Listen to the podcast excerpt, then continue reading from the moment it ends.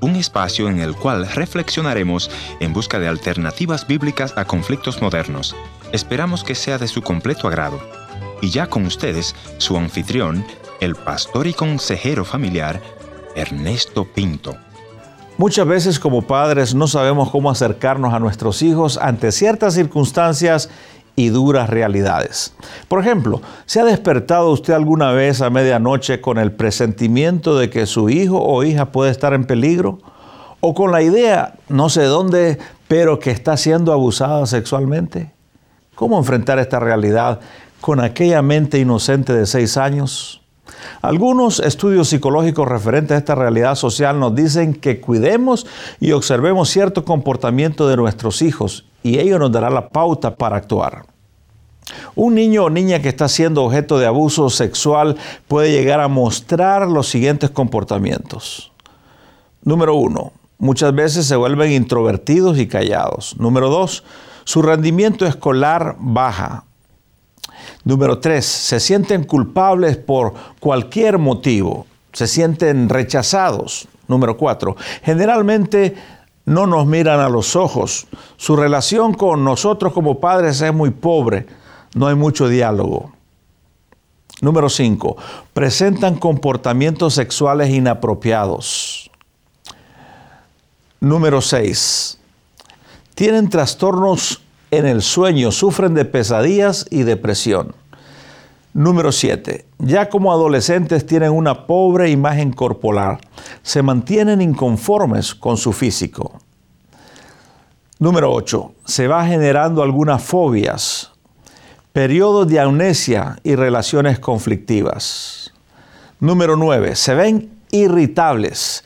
Si usted nota por lo menos cuatro de estas señales, es tiempo de conversar con su hijo o con su hija. Pero no presione, sea inteligente, escuche lo que le están confesando. Y le voy a pedir un favor, créale a su hijo o a su hija y tome las medidas legales necesarias, aunque sea su pariente más querido. Con esa información en mano, también busque ayuda profesional y espiritual.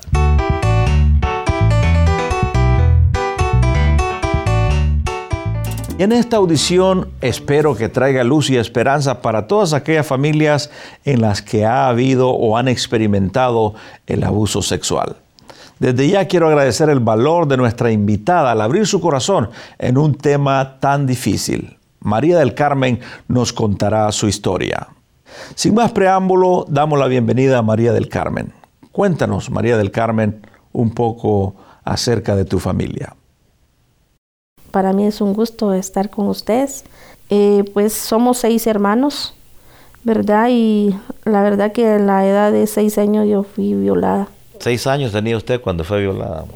Por un sobrino, ¿verdad? Y la verdad que en esos en el pueblo pues nunca se oía la, la, ley ni nada, ¿verdad? Y lo ignoramos. O sea, usted nunca le dijo a mamá o a papá que... No le dije a ninguno porque no sabía hasta que mi mamá se dio cuenta que yo sangraba. Y ella le preguntó qué pasó y usted qué le dijo. Yo le dije que nada, que solo a mí, que mi sobrino me había tocado, pero nada más. ¿Qué se siente en el corazón verse violada a los seis años? Pues ya cuando ya llegué a una edad, pues entendí que era verdad.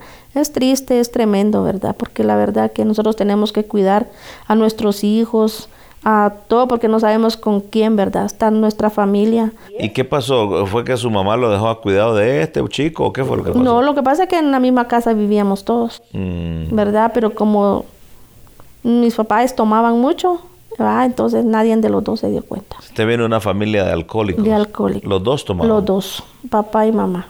Entonces los descuidaban mucho. Los descuidaban, más que todo nos dejaban a nosotros abandonados, ¿verdad? Pero ahí sí que...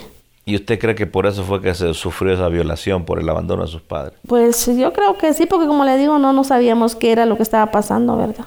Hasta cuando mi mamá se dio cuenta. ¿A qué edad usted dice, esto que me pasó a mí fue una violación? Ah, ya fue como a los 11 años. Usted se dio cuenta, a mí me violaron. Sí, porque yo tuve una cita con un médico y ahí en, el, en Ipala y él me dijo que yo le conté lo que había pasado. Entonces ellos hicieron un examen y me dijeron que sí había sido violado. Mm. ¿Verdad? ¿Cómo le afectó a usted en ese momento a los 11 años? La verdad fue duro y tremendo porque no sabíamos qué es lo que estaba pasando, ¿verdad? Y, pero ahí sí que Dios tiene el control de nosotros desde el fundamento, desde cuando nuestra madre nos tiene en el vientre, ya Él ya nos tenía destinado, ¿verdad? Y, pero sí fue duro para mí entenderlo y llegarlo a entender y mirar a la persona, va, porque siendo familiar de uno, uno no cree lo que está sucediendo en nosotros.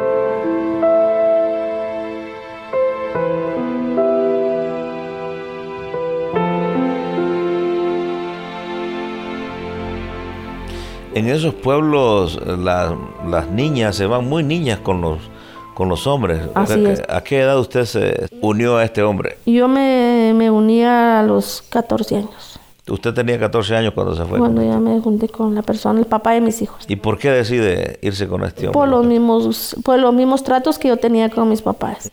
Más con mi papá, ¿verdad? Porque él era el único que nos trataba más mal.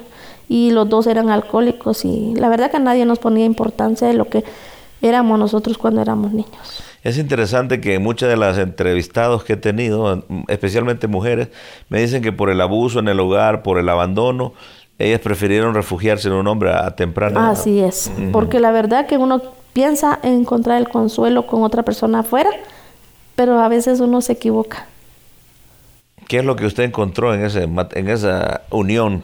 Porque era una unión libre, ustedes no se casaron. No, nosotros no solo nos unimos, pues ya al tiempo también golpes, insultos, maltratos, y la verdad, venía de un hogar destruido con mis padres y caer a otro hogar que verdaderamente no había un amor, no había cariño, no, solo eran insultos, mal, abuso. Abusos eh, personalmente y la verdad, y si como él mismo decía, va, fuiste violada, pues también puedes hacer igual conmigo.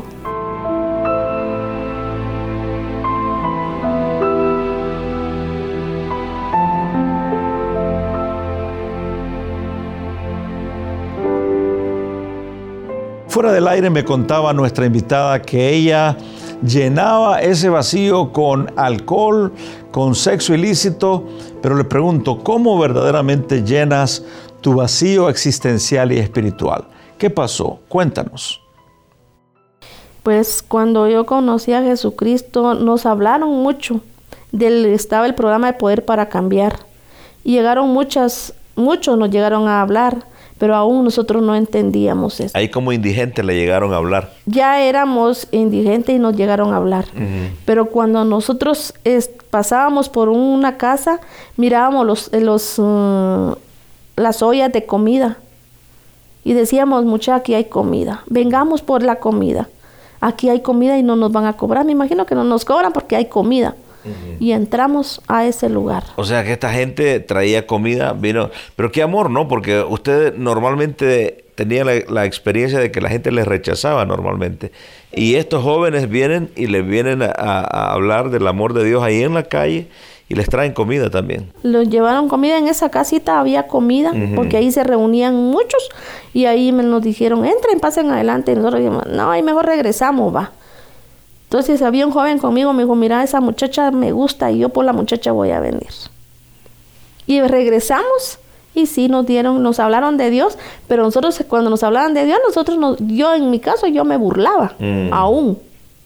Porque yo decía, no, yo vengo por la comida, no vengo para que me den casaca y que me digan esto, que Jesucristo cambia. No, mentiras. Yo voy a seguir mi vida y como estoy, yo sigo. Pero no, el momento vino Jesucristo vino a mi corazón y me dijo, no, hija mía eres tú.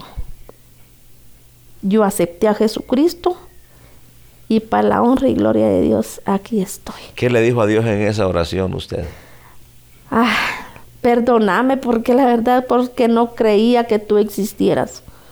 Perdóname porque te he insultado, te he tratado mal. Y no sabía lo que Él era para mí. Mm. Él salvó mi vida. ¿Usted sintió que Dios le abrazó? Así fue. Sentí el amor que yo buscaba. Mm. Sentí el cariño que yo necesitaba. Sentí la comprensión que yo necesitaba. Él habló mi vida y aún aquí estoy. Para la honra y gloria de Dios, aquí estoy parada. Pienso en ti y en tu inmenso amor que constante me entregas. ¿Cómo es que tú siendo Dios por el hombre mal sufrieras?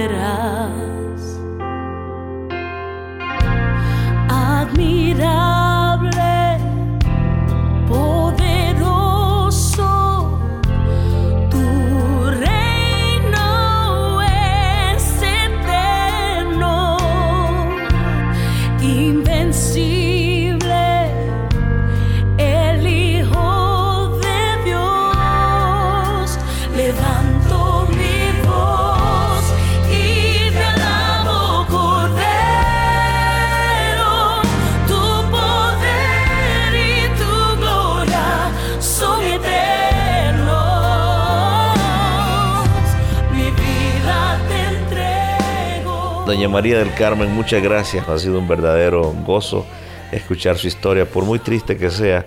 Me gozo en que el Señor Jesucristo ha venido a su corazón. Así yo me siento bendecida y le doy la honra y la gloria a Dios, porque Dios tuvo un propósito y tiene un propósito para mi vida, porque ¿dónde me tiene el Señor? ¿Dónde estaba yo antes? ¿A dónde Dios me tiene ahora?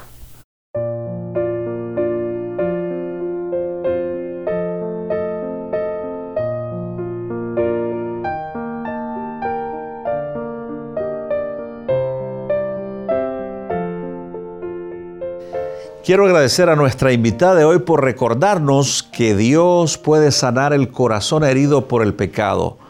Mi amigo, Él es nuestro sanador. Voy a leer textualmente lo que la escritura dice. Bendice alma mía Jehová y bendiga todo mi ser su santo nombre. Bendice alma mía Jehová y no olvides ninguno de sus beneficios. Él es quien perdona todas tus iniquidades, el que sana todas tus dolencias el que rescata del hoyo tu vida, el que te corona de favores y misericordias, el que sacia de bien tu boca, de modo que te rejuvenezcas como el águila. Jehová es el que hace justicia y derecho a todos los que padecen violencia. Mi amigo, todavía hay lugar al pie de la cruz. Cristo Jesús murió por usted y por mí para darnos entrada al cielo. Y este es tu día en el cual puedes decirle, Cristo Jesús, ven a mi corazón. ¿Por qué no hace esta oración conmigo? Dígale, ven a mi vida, Señor, perdona mis pecados, límpiame, sáname. Te necesito hoy urgentemente. Amén. Si usted hizo esta oración y necesita ayuda, escríbame y con gusto le voy a enviar un devocional para que comience su caminar con Cristo. Otra vez, gracias por permitirme llegar hasta su hogar y me despido recordándole que Dios le ama y yo también.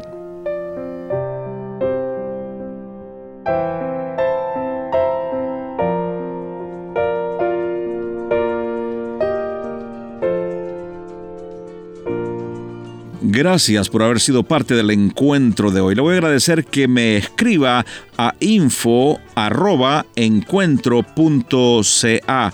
También puede visitarme a nuestra página en el www.encuentro.ca o si desea escribirme una cartita postal, escríbalo entonces a programa radial Encuentro 225 Riverton Avenida WPG Manitoba R2L 0N1 Canadá. Será hasta nuestro próximo encuentro. Soy tu amigo Ernesto Pinto recordándote que Dios te ama y yo también.